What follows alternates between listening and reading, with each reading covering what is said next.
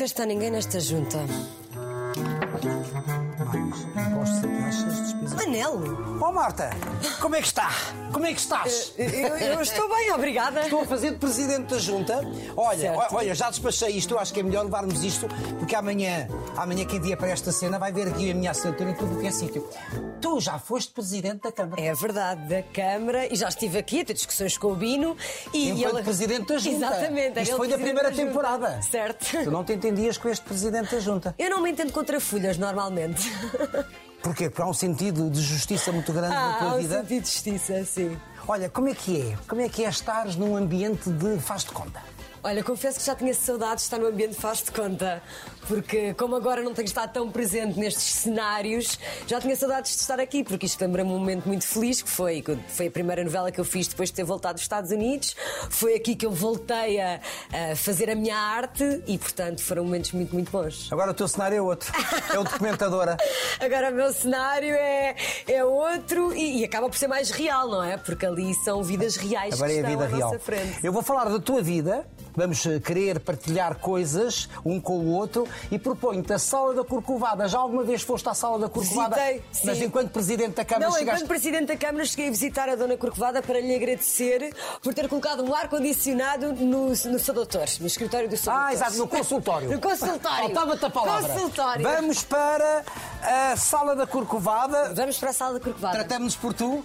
Pode ser, vou tentar, vou Ah, ver não, se consigo. tentar, vou de conseguir, vou conseguir, conseguir. Senão isto não fica bem. Olha, vou mas é levar as folhas todas, porque entretanto não deixo vestígios da minha passagem por aqui. Não, é, Levamos- é para dar sorte. Levamos xiripiti, se calhar ajuda-nos. mas é capaz de haver lá. Ah, então vamos lá. E não convém esta hora. Vamos lá, Marta. aquilo que nos resta. Oh Marta, com que cores é que se pinta uma infância quando aos 8 anos se ganha um mini chuva de estrelas e aos 10 já se representa no palco do Politeama? Pinta-se com cores muito alegres, porque eu já quando estava na escola primária era aquela miúda que queria sempre fazer os teatros todos e fazia as peças todas e cantava imenso. E portanto já tinha muito essa veia artística, sou aquela típica criança que nasceu com isso. E portanto desde muito cedo que comecei a pedir aos meus pais para fazer coisas relacionadas com teatro, foi eu que pedi para ir, eh, para ir ao casting para, hum, para o Teatro Politeama. E também fui eu que pedi para entrar no Mini Chuva de Estrelas. Portanto, O mini chuva de estrelas é anterior ao Politeama. Sim, tinha 8, 8 10 anos depois. 8 anos na altura do Mini Chuva de Estrelas. Pedi imenso aos meus pais para ir, eles lá me deixaram ir. Fomos primeiro a ver uma, uma fase anterior de casting até chegar ao programa que eu passei e depois a escola em peso foi apoiar-me, eu ganhei, foi lindo. O que é que sentia uma menina de 8 anos com, com todo esse apoio, com toda essa magia do mundo do espetáculo? Foi muito bom, até porque na altura, quando passou na televisão, só depois é que eu tive a noção do que é que tinha sido no público. Porque eu estava tão naquele papel de Dora no palco, a concentrada, Imitou que a nem Dora, sequer não foi? conseguia ver. o- Imitaste a Dora. Imitei a Dora, não sejas mau. Para, Para mim. Ótima. E só depois, quando vi a emoção do público e dos meus amigos da escola e da minha turma, é que percebi: uau, isto foi mesmo espetacular. Não sejas mau para mim.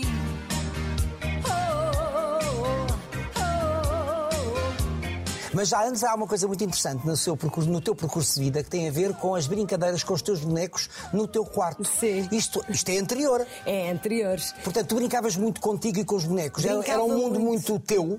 É, eu, eu tinha muito essa coisa És de filha fazer- única, sou não é? filha única e sempre tive muito aquela coisa de ficar no quarto e, e encostar a porta. E o que os meus pais me contam, porque eu tenho muito poucas memórias dessa infância dentro do quarto.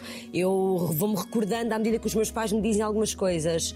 Mas o que os meus pais me dizem é que realmente eu brincava muito com os meus bonecos, que eram na maioria peluches, e que fazia uma voz diferente para cada um deles. Portanto, eu falava e respondia, falava e respondia.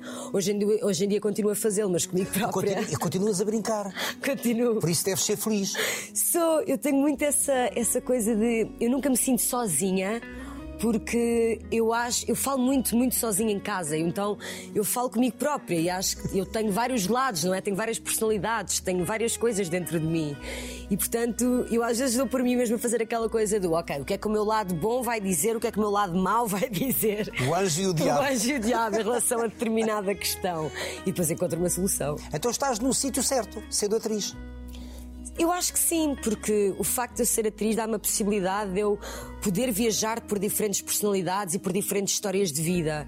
E como eu acho que na minha própria vida eu gostava imenso de passar por isso, e não é possível, não é? Eu hoje gostava de ser atriz, amanhã se calhar querer ser advogada, no outro dia se calhar gostava de trabalhar em política, mas não é possível. Nós temos que nos preparar para Mas algo. tu podes ser isso tudo através da representação. Tu até podes ser advogada, a advogada que não foste, Exato, tirando um curso de direito, sendo atriz. E eu penso muito nisso. E eu acho que é, eu acho que é isso que me fez eh, tanto querer ser atriz. Eu realmente eu experimentar diferentes histórias e viver essas histórias de uma forma profunda. Os teus pais hoje compreendem-te, não devem ter achado muita graça, quando tu disseste, está bem, terei um curso de direito, mas não, Mas vou, não mas vou usá-lo. Exato. Como é que eles reagiram a isto? Hum, eu acho que ao início, quando eu comecei no meu primeiro e no meu segundo ano, o meu pai achou que se calhar havia ali uma hipótese de eu mudar de ideias. Ou seja, porque o meu pai sempre me disse: tu podes ser advogada e ter o teatro como hobby. Ah, mas depois, quando entrar a televisão, já não há tempo para isto tudo, não é? Temos que fazer opções. Ah, e não de uma forma profissional, alguma coisa teria que ser de uma Claro, forma e dá uma, diferente, alguma não é? coisa teria, porque senão o teatro seria apenas um hobby, não é? E eu Exatamente. não queria que fosse um hobby. E eu acho que no dia que eu disse foi aquela tal reação de tu é que sabes o que é que tu fazes com a tua vida. Mas desta forma, não é? De há modo austero. Não, eu podia ser, ó Marta, tu é que sabes o que é que fazes com a tua vida. Tu é que sabes o que é que fazes com a tua vida. Portanto, são coisas diferentes, não é? São inflexões diferentes. E muda tudo, a Tudo, consequência é outra. O pai era austero? Ou é austero? Eh, não, agora já não é, mas era. Era, era, era austero porque eh, nós também chocávamos um bocadinho porque eu era o lado de humanidades e o meu pai era o lado das tecnologias e matemáticas. Eu era péssima aluna na matemática, o meu pai era o meu próprio explicador, portanto acabávamos as sessões eu a chorar e o meu pai a discutir comigo porque eu não conseguia eh, perceber os, os exercícios de matemática. E portanto, a austeridade, era uma austeridade. Ou seja, não era um pai que eu tinha medo, eu não tinha medo do meu pai, mas era uma austeridade no sentido de disciplina e de, e de estudar e de realmente seguir um caminho que me fosse dar alguma coisa. E o meu pai sempre achou que ser atriz era um caminho. eh, Era um caminho Não quer deixa dizer, ter razão. O que, é, que é que tu vais fazer à tua vida, não é? Era um bocado isto que me dizia: o que é que tu vais fazer à tua vida? Aquela incerteza do futuro, não é? incerteza Hoje tens futuro. trabalho, amanhã Exato, podes não ter. exato. E a mãe? A minha mãe sempre foi, sempre foi muito mais hum, complacente com as minhas escolhas, ou seja, ela olhava para mim e, ok, Marta, mas tens a certeza? Sempre, sempre me ajudou um bocadinho mais uh, a eu tentar ir avante com as minhas decisões. E estava presente, mas muitas vezes também me dizia: Marta, olha, eu acho que o teu pai tem razão. Marta, já falaste com o teu pai. Marta, portanto, havia. A minha mãe era aquela pessoa que estava ali no meio, não é? Mesmo, mesmo na minha vida pessoal, quando eu chegava à casa já tardíssimo, já, já tinha passado as horas que eu devia estar em casa, a minha mãe é aquela pessoa estava ali a abrir uma porta, sem fazer barulho. Rápido, rápido, vai tentar, vai tentar. Era a cúmplice. Era a cúmplice. A doçura tem a ver com a mãe? Sim, acho que sim. Acho, a, a minha mãe é uma pessoa muito querida, muito doce, é muito chata, não é? Muito mãe, não O que é que quer dizer ser chata? Ah, é ser mãe nesse sentido. É aquela coisa de. É mãe galinha. Eu sempre tive uma mãe és filha galinha. única, não te esqueças, não é? Portanto, eles não podem dividir traços da sua personalidade dá, por mais alguém. Eu tenho que levar com todo o tipo de emoções e com todo o tipo de preocupações. E de exigências. E de exigências. Mas eu, a nível de exigência, eu fui muito. Os meus pais sempre foram muito exigentes comigo ao nível do- da escola e do trabalho. Nunca foi muito para além disso. Portanto, eu sou mulher, não é? Portanto, podia ter uns pais que me tivessem a exigir filhos e casamento e que há muitas mulheres que passam por isso. Eu não tenho isso dos meus pais. Eles dão-me toda a liberdade para eu seguir aquilo que eu quero. Mas, ó Marta, mas ah, deve haver ali uma altura na, na vida dos teus pais, quando te veem jovem de 10 anos a representar o Jasmim, ou o sonho no cinema e por aí fora, portanto, que devem ter pensado que realmente isto da representação poderia ser uma, co- uma coisa séria. Tu vais para direito para fazer a vontade aos pais ou porque também sentiste Não, não, que seria não. um curso que seria benéfico para ti? Eu, eu, eu acho que fui para direito, na verdade, agora, que é o que eu costumo dizer. Havia uma série incrível que se chamava Ellie McBeal, que era uma série sobre uma advogada, que eu era viciadíssima nessa série. E eu acho que foi muito também por causa dessa série. Aquela coisa de, ai, eu quero ser esta pessoa, quero fazer o que esta pessoa ir à faz. De ir à- Só que depois o tribunal em Portugal não tem nada a ver com o tribunal dos Estados Unidos, nem sequer jurados há, que era a coisa mais maravilhosa. Sim. E eu vi aquela cena e pensei mesmo: é isto que eu quero. Escolher a mulher de 54 anos que não vai deixar que o filho, não sei o quê. Portanto, todo este esquema eu pensei: eu consigo fazer as duas E também coisas. há ququalquer coisa de teatral Ah, no todo um julgamento. teatro Há toda uma mise- uma mise en scène. Que é muito mais americana do que portuguesa, Sim, é? Nós aqui somos muito mais agarrados à lei, à interpretação da lei, tentar encontrar ali outros caminhos. Eu estou a falar as das séries lacunas. americanas, Sim, norte-americanas, sim. E, Então e escolhes pronto, o direito eu por escolho isso? o direito mesmo porque pensei que poderia fazê-lo e poderia também ser uma parte da minha vida. E realmente o meu primeiro ano de faculdade foi inacreditável. Eu adorei o curso. Adorei até eu própria comecei a pensar: será que eu não vou mesmo fazer isto à séria? Mas, ao mesmo tempo que eu estava no curso, inscrevi-me logo no teatro da faculdade e, portanto, dividia muito o meu tempo entre o que eu saía do curso e ia para o teatro três vezes por semana. E depois comecei logo a gravar Diário de Sofia. Então, às tantas, eu já tinha. Eu tinha ótimos colegas que às tantas eu comecei a ir só à altura Diário das Sofia na frequências. RTP? Na RTP. Eu lembro RTP1 disso. e RTP2. Exatamente. Então chegou uma altura que eu comecei só a ir à altura das frequências. E portanto faltava imenso às aulas, depois passavam-me os apontamentos todos e ajudavam-me imenso, e eu ia à altura das frequências e, e assim fui passando de ano. Maybe it's me, maybe I'm just broken. I'm running out of time in slow motion. No one to please, no, not even me. When I'm falling for the sake of just falling out. Tu, quando dizes aos teus pais que eh, não querias, portanto, exercer nada ligado ao curso que havias concluído, também dizes: vou sair de casa. Sim, passado uns tempos. Sim, Portanto, isto, isto é tudo na mesma fase. sim eh, portanto, eu quando Portanto, é decido- choque atrás de choque. É, exato. Eu na altura estava muito a trabalhar para o canal Panda e foi Exatamente. nessa altura que eu decidi sair de casa. Comecei a perceber que se calhar tinha dinheiro suficiente para o fazer, mesmo trabalhando a recibos verdes. Ah, mas trabalhar a recibos verdes é uma coisa horrível, mas um dia no- todos nós temos que dar o passo de ok, isto vai ser a nossa É uma vida. coisa precária, não é? É muito precário, mas ah, a maior parte dos atores neste país trabalha a recibos verdes. A maior parte dos atores neste país é precário. Portanto, essa é a realidade. Não E- mudou muito. Não, não mudou nada. Isso, eu neste, neste momento onde eu estou agora, nesta fase da minha vida, sou uma privilegiada. Completamente. Porque eu, eu, eu vivo no meio de atores, desde o mais pobre ao mais rico.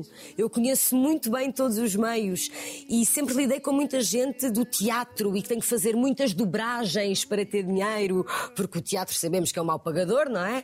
E portanto, é- todas estas conjunturas eu tenho muita noção da realidade à minha volta. E portanto, E depois há uma espécie o trabalho de- ator é precário. E também há, por vezes, uma espécie de feudos. Por exemplo, há o feudo das dobragens.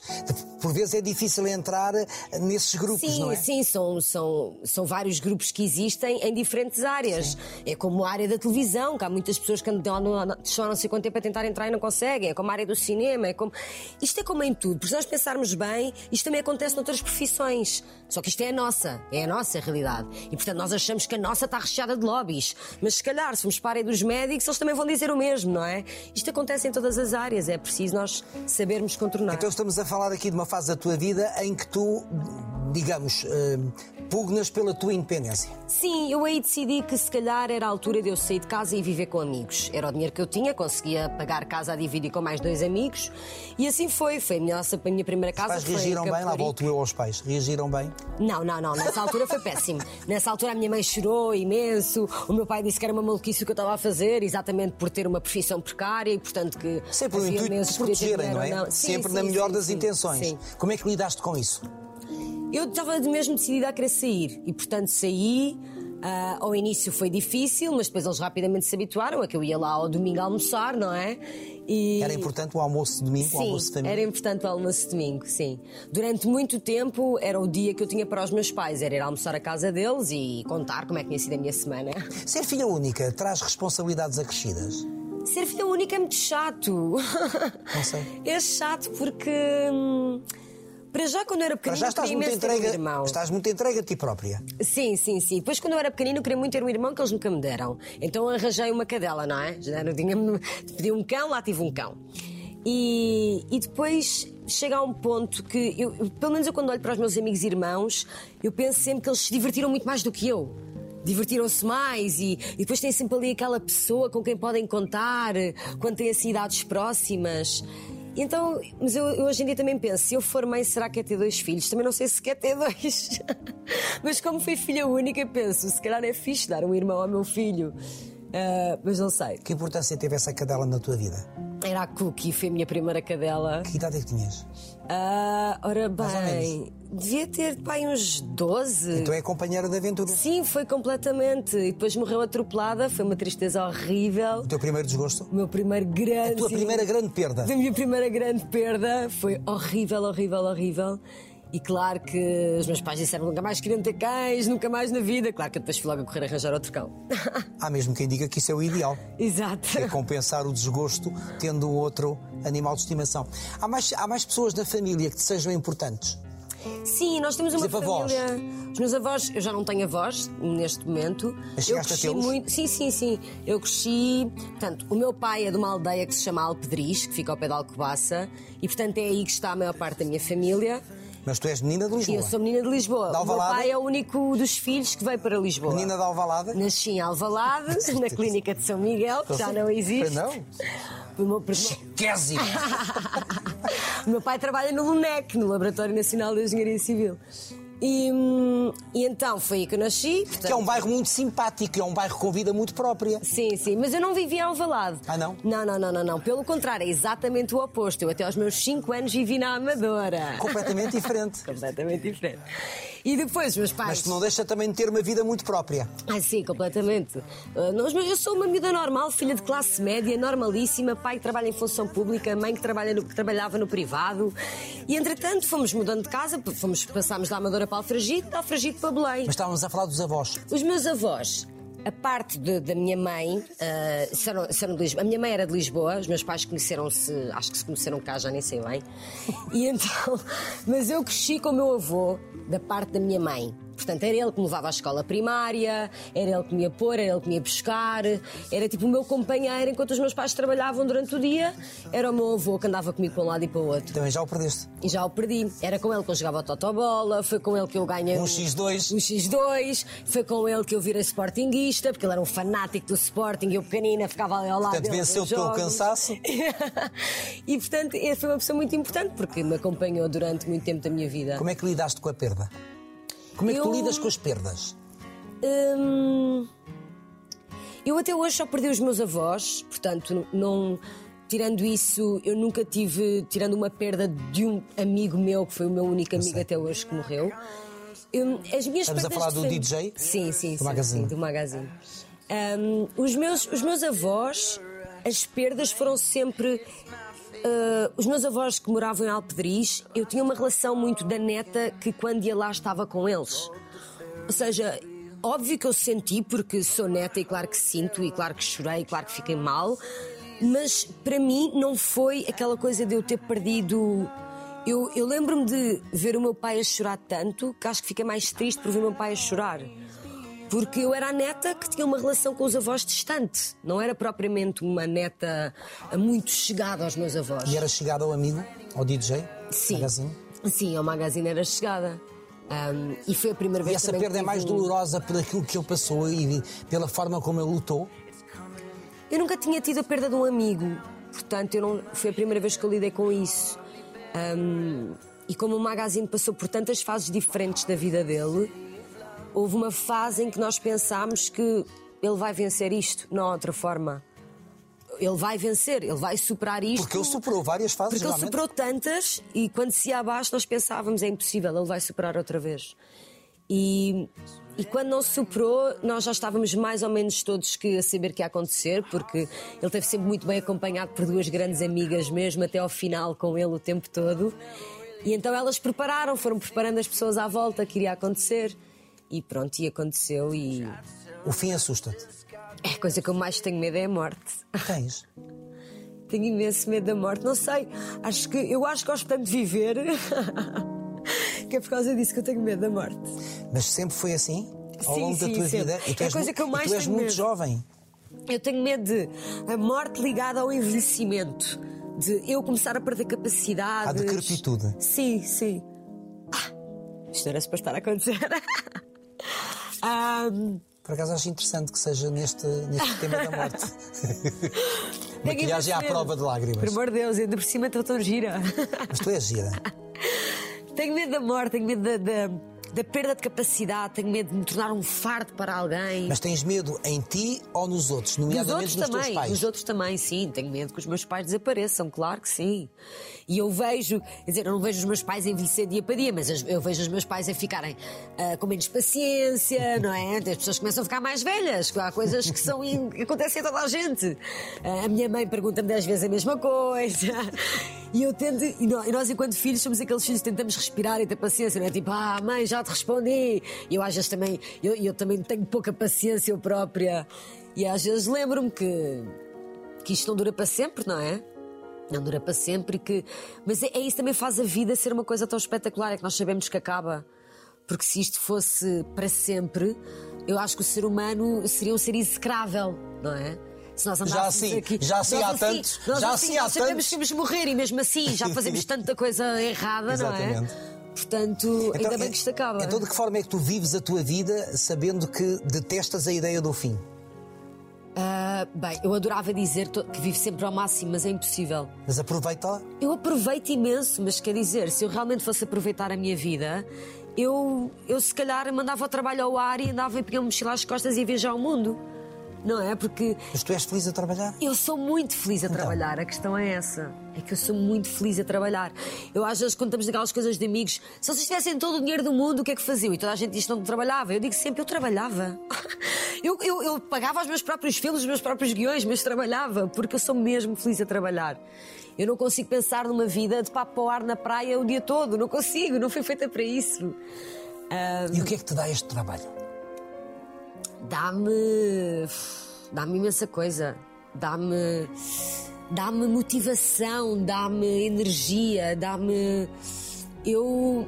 Eu quero sempre fazer. Eu abraço, gosto sempre de abraçar coisas novas e não dizer que não há nada, mas ser atriz é aquilo que eu sou. Eu tenho a certeza E disso. descobres mais acerca de ti interpretando outras personagens? Sem dúvida, porque eu recorro muito às minhas próprias memórias. Eu, há Até é vários muita coisa que métodos- possivelmente tu nunca usaste, não é? Sim. Há vários métodos para se chegar a determinada Sim. emoção, determinada personagem. Mas o meu método é eu recorrer às minhas próprias memórias e depois tentar incorporá-las na personagem. E foi isso que eu fiz a minha vida inteira e Então, não se não tivesse essas memórias, é através da observação, É por exemplo? através de algo parecido com. Eu chego lá sempre assim. E depois tento incorporar isso na minha personagem e, e vou avante. E és feliz. Sou muito feliz, sim. Teatro, cinema, televisão, o quê? Eu gosto de tudo. Eu não tenho essa preferência. Eu acho, eu gosto do stress da televisão, gosto da calma do cinema. Do stress e da rapidez. E da te dizer. rapidez. Temos de gravar 30 cenas por dia, bora! Vamos gravar 30 cenas fábrica. por dia.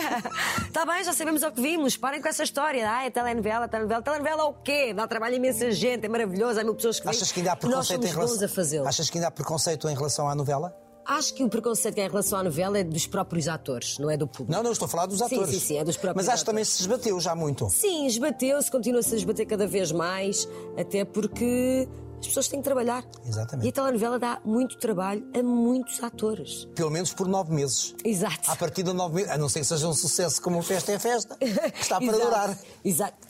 E os atores do Festa é Festa, ainda bem, não é? Ainda, Ainda, bem claro. para eles. E os técnicos, Exato, não é? é maravilhoso. dezenas e dezenas de pessoas. Estávamos a falar de teatro, cinema, televisão. Cinema. O cinema eh, é onde eu tenho menos experiência Tu no começaste, cinema. mas começaste aos 16, não foi? Sim, foi com, com a falha do João Mário Grilo, onde eu interpretei a Teresa Robi, que também já não está entre nós.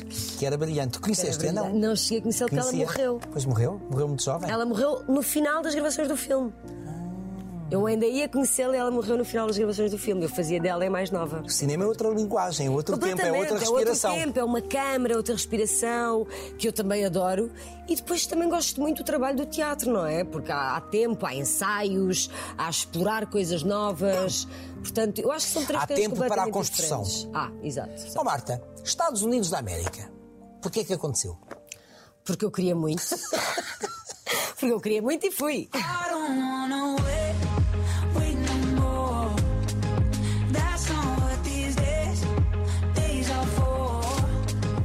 Tu arriscas.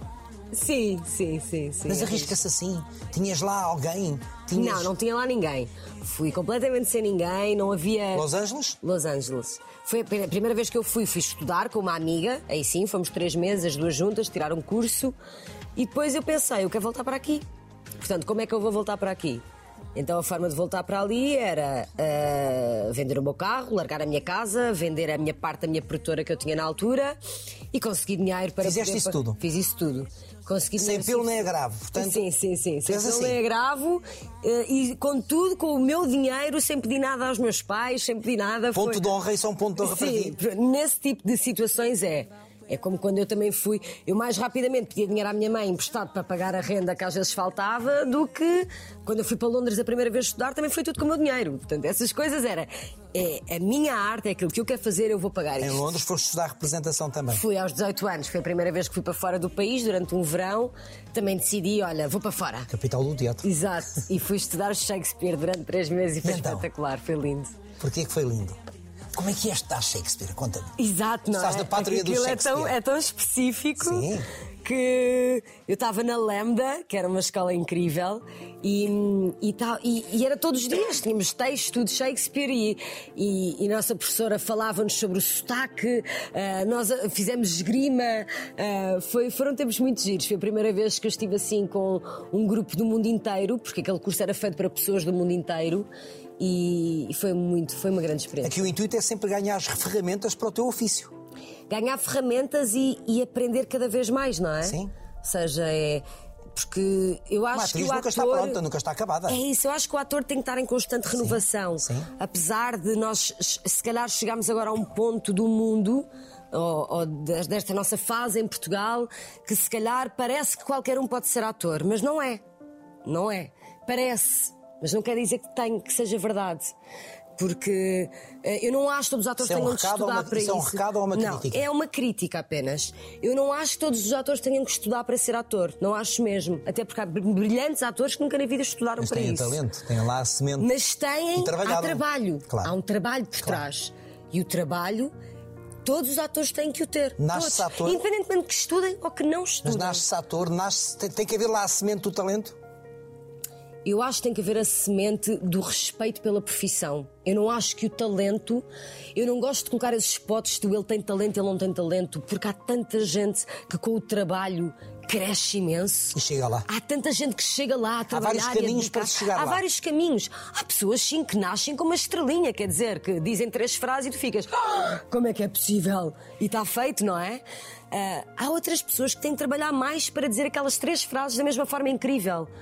Mas eu não acho que é o pote do talento e o pote do não talento. Porque Então, há os po- Estados Unidos são a prova disso. Então, que há pessoas que traba- trabalham, trabalham, Pronto, trabalham, então trabalham o pote e é chegam do, lá. O trabalho, o, o, o pote é o do trabalho. O pote é o do trabalho e o do respeito pela profissão. Queres dizer o quê com isso? Respeito pela Quer profissão. dizer que isto não é andar para aqui a dizer umas coisas e tirar umas fotos e aparecer numa capa de uma revista. É mais do que isso. Vamos parar com essa ilusão sobre esta profissão. Vamos parar de achar que ser ator é ter 500 capas no Instagram e, e tirar umas fotos e vender uns produtos e agora estou aqui. Não é, nunca foi, não é suposto ser.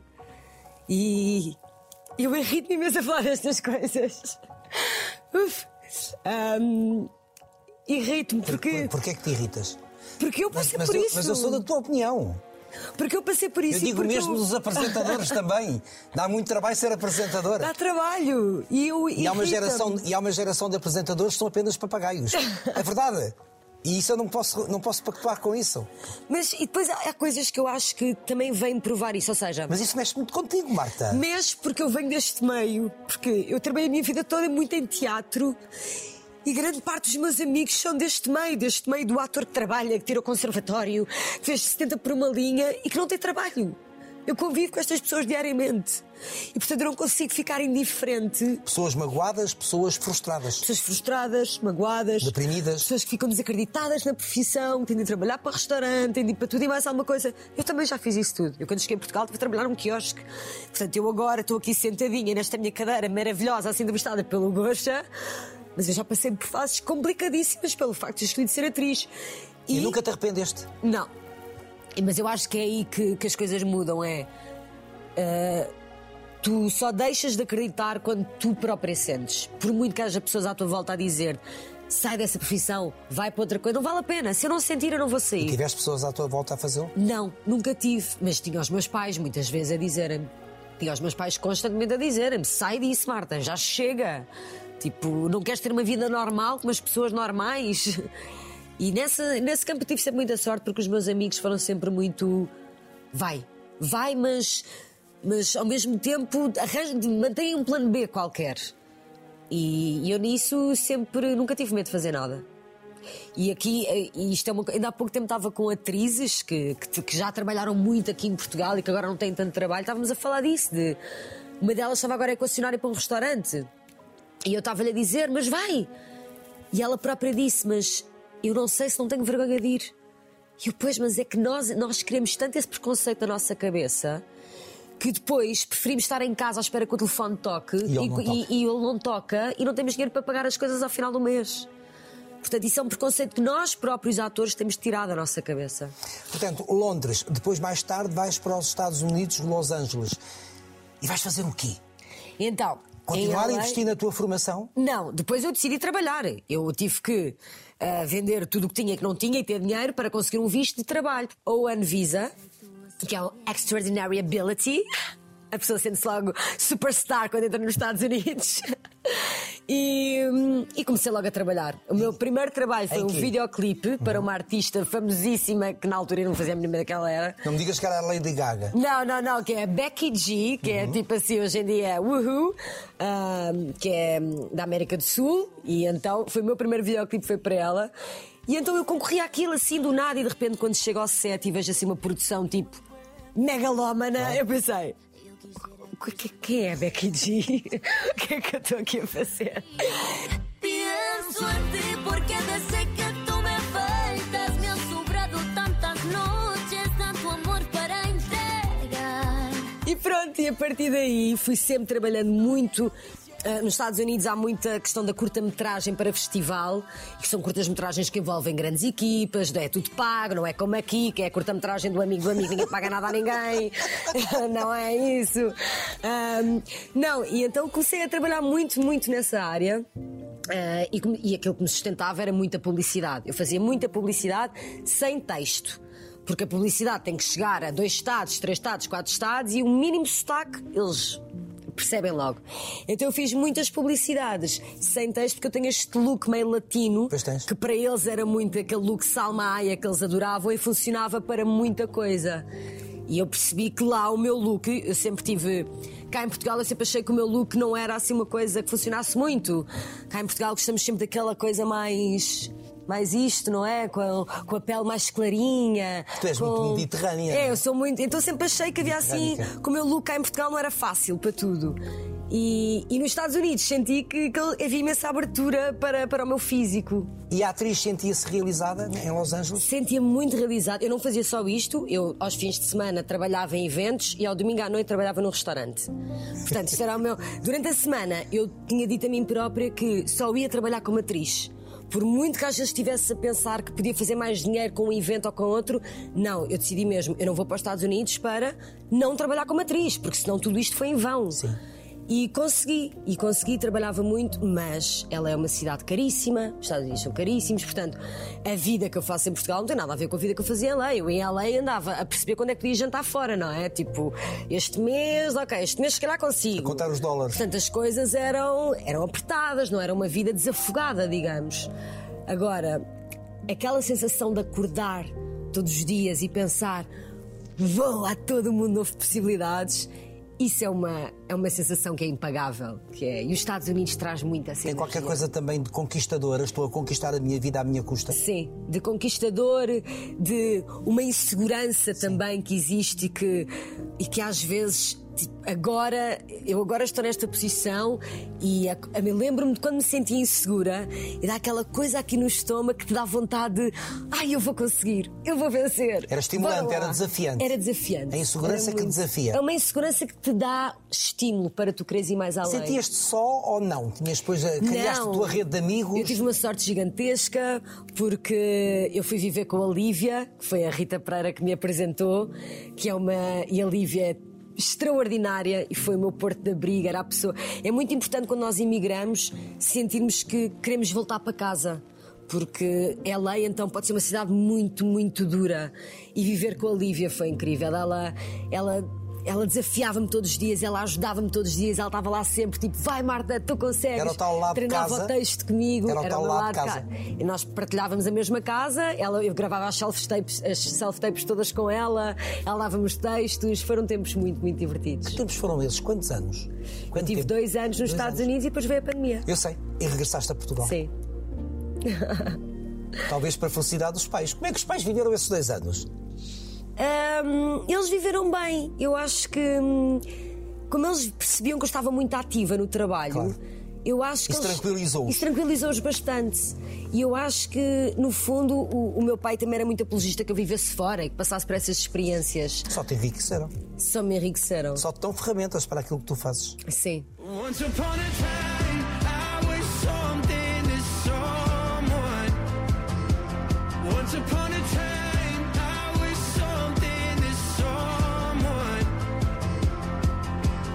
Regressas a Portugal, pandemia, e aqui é, é o tal vazio, não é? Porque entretanto os teatros fecham, em confinamento também, Quando eu e volto tudo a fica, Portugal... tudo fica em suspenso. Sim. Quando eu volto a Portugal, para já, era aquela altura que nós achávamos que o Covid durava três meses, não é? Ah, isto aqui três meses estamos todos bem outra vez. Ainda aí está. Exato. E portanto foram tempos difíceis, foram tempos de. Eu, eu- eu fiquei muito tempo sozinha na casa que os meus pais têm nessa terra, em Alpedris. Fiquei lá, passei lá a quarentena toda quando voltei. Portanto, trocaste Los Angeles por Por uma aldeia, no meio dos Por montes, Alpedris. onde nada acontecia, não se via uma pessoa. Trocaste o 80 pelo 8. Completamente. Mas ficaste uma vez mais contigo. Fiquei comigo, comigo e com o meu cão, com Sim. o Tofu. Ficámos os dois lá e foi ótimo, porque eu estava com tantas saudades de andar a pé, que é uma coisa que é a lei, é Sim. muito complicado, não é? E então foram. Mas foi também muito bom porque eu achava que ia voltar. Ou seja, para mim eram umas férias. Eu estava de férias em Portugal e daqui a bocado lá vou eu para a minha vida nos Estados Unidos. Primeira tentativa, porque quando as coisas começam a abrir, tenho uma tentativa para voltar, não dá, tenho outra, não dá. E de repente começo a perceber que o meu tipo de visto não iria voltar tão cedo, que só irá dar para green cards ou cidadãos americanos. E então é nessa altura que surge a... E é o nessa Festa é Festa. altura que eu comecei a disparar para todo o lado.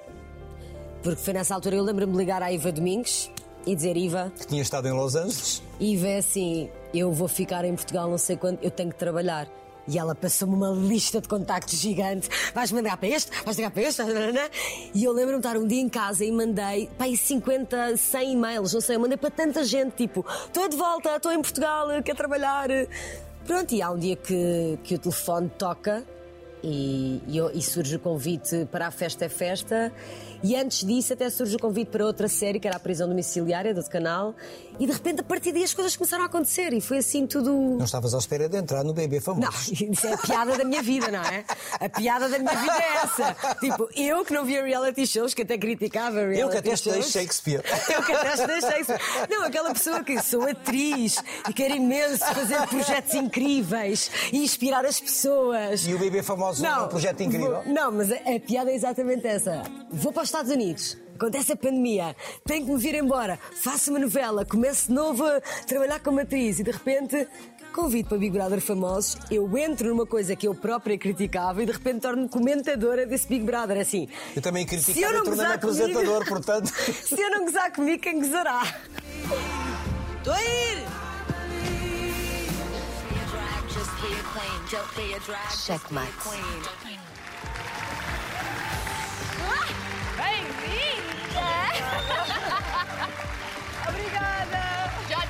Saudades da escada! Já tinha saudades Gostaste da experiência? Eh, eu amei a experiência. Porquê? Eu amei a experiência. Porquê é foi... que estás a comer outra vez? Porque o Big Brother foi mesmo incrível. Eu acho que fiz parte de um dos maiores projetos que houve em Portugal nos últimos tempos. Foi o meu Big Brother. Foi. Não há, eu acho que não há nada como o Big- o Big Brother Famoso 1, em que a história de amor mais improvável do mundo acontece. Existe a infelicidade de morrer a morte de uma das pessoas, ah, um familiar de uma das pessoas que está lá dentro. Quer Portanto, dizer, estamos a falar do Bruno e da Liliana depois do Jardel. Sim, poderia dizer, tudo, tudo aconteceu aqui. Para além de a magia do caixa, o Jorge Guerreiro, quer dizer, foi tão rico, foi tão. Por muito que as emoções tenham ido 8 ou 80, por muito que tenham, tenham existido coisas muito más e muito boas, para mim foi inacreditável. E é de novo material para ti enquanto, enquanto a ti, atriz? Ah, sim, sim, sim. Sim. E isso também foi muito uma das razões porque eu quis entrar. Para também perceber como é que eu própria li- li- lidar ali e porque eu falo tanto que às vezes tenho que me conter para, para tipo, cala-te Marta, já ninguém te pode ouvir. Eu sei, calma. E, mas e era também para eu própria também observar mais e tentar. eh, Eu todos os dias eu tenho a plena noção que hum, a melhor coisa que me aconteceu foi ter tido o Bruno de Carvalho naquela casa. Eu sei disso todos os dias. Eu sabia que aquele Big Brother se ia fazer porque havia um Bruno de Carvalho lá dentro. E o Bruno de Carvalho foi a melhor contracena que eu podia ter tido. Porque eu quero contracena. Eu entrei ali para ter contracena, eu não entrei ali para jogar sozinha. Exatamente. Eu entrei ali para ter alguém a dar-me coisas boas e más, e um dia estamos a discutir, e no outro dia estamos a chorar, e no outro dia estamos a fazer as pazes. E é por isso que aquilo é novela da vida real. E o Big Brother leva-te à função de comentadora. Sim. Gostas? Estou-me a divertir muito agora. Agora.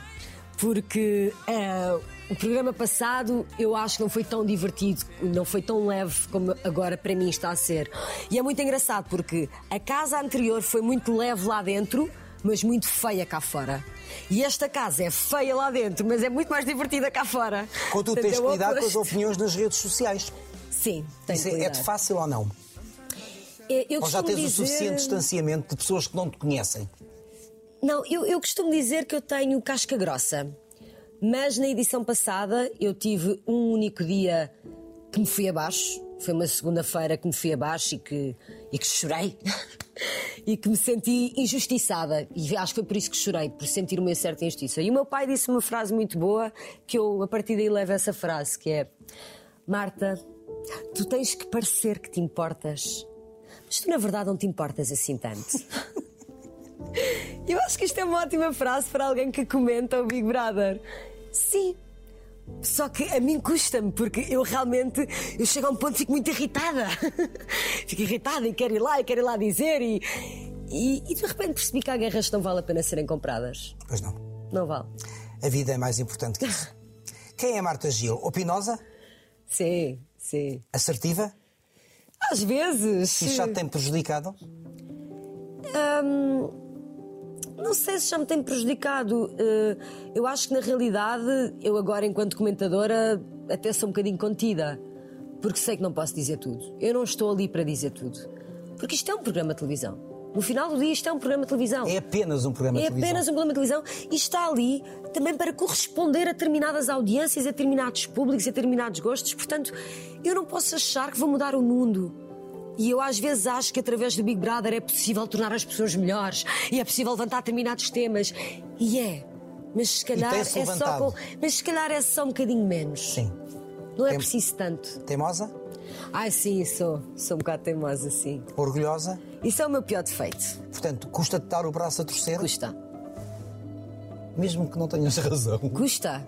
Mas custa-me com as pessoas que eu mais gosto. Ou seja, tipo com o meu namorado. Quando nós nos chateamos é horrível. Eu demoro imenso tempo até pedir desculpa. E, e tenho isso em mim, é uma coisa. Eu tenho de trabalhar isso há imenso tempo, ainda não consegui. A ideia que eu tenho de ti é que és muito segura de ti, és uma pessoa segura. Isto é mesmo assim? Ou é uma defesa? Ou é Não, uma não. estrutura que, que arranjaste para te defender? Não, eu nisso eu confesso, eu sou mesmo segura. É a ideia que me dá. Eu tenho mesmo. Eu, eu conheço-me. Eu acho que sou a pessoa que melhor me conhece com os meus defeitos e com as minhas qualidades. Sei que sou insuportável às vezes. Sei que às vezes ah, falo pelos cotovelos. Sei que às vezes digo as maiores barbaridades de uma forma tão convicta que até parece que estou a dizer algo certo. Só que não. Então és intensa. Sou intensa, mas acho que também tenho um limite para a minha intensidade. Acho que. Eh, acho que não levo ninguém no extremo. Acho que sou sensata. Acho que tenho uma noção de justiça muito grande. E, portanto, tenho defeitos e qualidades como qualquer pessoa. O que é que te tira do sério? O que me tira do Tendo, sério tendo esse sentido é... de justiça, Eu é isso, é, é injustiça. É injustiça.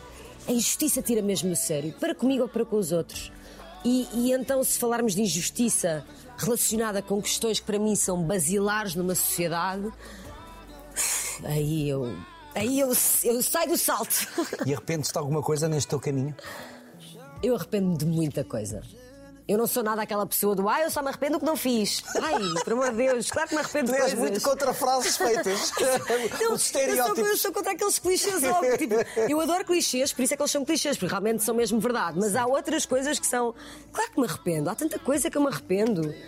Mas a ideia é nós arrependermos e aprendermos com isso. O futuro? Um Oscar? Um Oscar, claro. Eu, eu atingo sempre lá para o céu e pelo caminho, para mim, isto são degraus, não é? Nós já às vezes subimos 10 e caímos outros 5, às vezes subimos parte, 20 e ficamos parte. lá durante algum tempo. Então, até onde é que queres chegar ao Oscar? Claro que sim, sem vergonha nenhuma de dizer. Eu acho que eu fui para os Estados Unidos para quê? Claro que eu quero ganhar um Oscar, claro. Oscar para a melhor atriz ou Oscar para a melhor pessoa? Ahm, há uma frase feita ótima que é: quanto melhor pessoa tu fores, melhor atriz tu vais ser. E eu acredito nisso. Obrigado, Marta. Obrigada.